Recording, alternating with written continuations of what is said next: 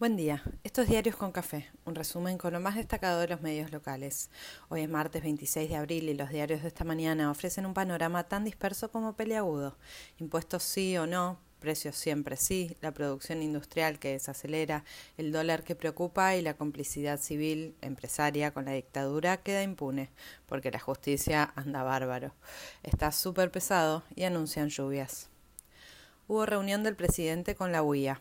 Oficialmente cuentan que se analizaron ideas para potenciar el crecimiento de la economía y bla, bla, bla, pero en realidad todos entienden que se discutió por precios, salarios y la renta inesperada.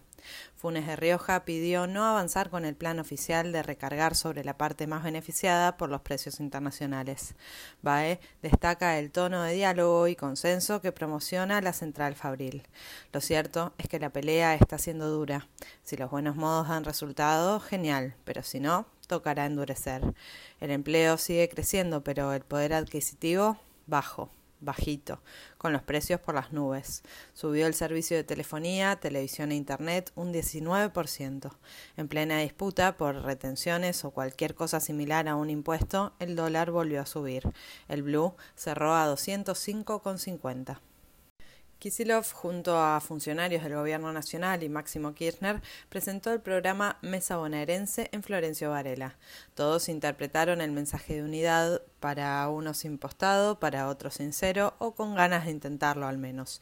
El anuncio institucionaliza la entrega de alimentos a familias de alumnos que acuden a comedores escolares y alcanzará a dos millones de personas de escasos recursos.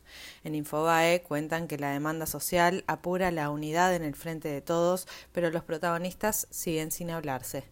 Está claro que por debajo del presidente y la vice el diálogo se aceita o se intenta al menos. Tal vez por eso Clarín destaca el cruce entre La Roque y Zabaleta y lo ven como pulseada. Guzmán que está de vuelta y anticipa una agenda 100% local.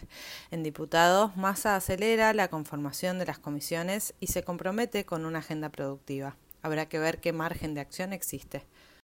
Por lo pronto, la oposición sigue estallada de tensiones y cruces envenenados. Cada día surge una nueva candidatura y con el liderazgo en disputa, cada cual cree que tiene su momento.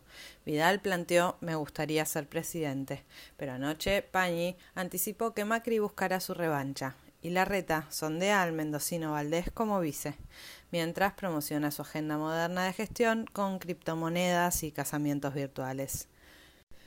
En el Senado, el río negrino Hueretilnec presentó un proyecto para modificar la Corte Suprema que varios sospechan que podría ser la propuesta que acompañe el Frente de Todos. Dieciséis jueces en el Supremo Tribunal y a rosquear hasta el fin de los días. Empieza el debate mañana en plenario de comisiones. Los sindicatos anunciaron una marcha para el 5 de mayo pidiendo el desplazamiento de Rosati. Ámbito denuncia que un abogado ligado a Pepín Rodríguez Simón, que sigue prófugo en Uruguay, cobró millones por operaciones de IPF y oil combustibles. Piden la indagatoria a Rogelio Frigerio por un caso de corrupción. Declaró Cositorto. Los abogados porteños eligen hoy su nueva conducción y la política mira atenta. La iniciativa para crear un parque popular en la costanera, después de más de un año de juntar firmas, volvió a la legislatura porteña para su tratamiento. En Morón hubo una actividad destinada a jóvenes y publicaron unos afiches apuntando a prevenir el consumo excesivo de drogas. Santilli se montó indignado a criticar y especialistas en el tema lo cruzaron. Confrontaron ideas del punitivismo contra las estrategias de reducción de daños en los pibes y pibas. Por la mañana, sin que muchos atendieran, el presidente anunció que se duplica el presupuesto para atender temas de salud mental.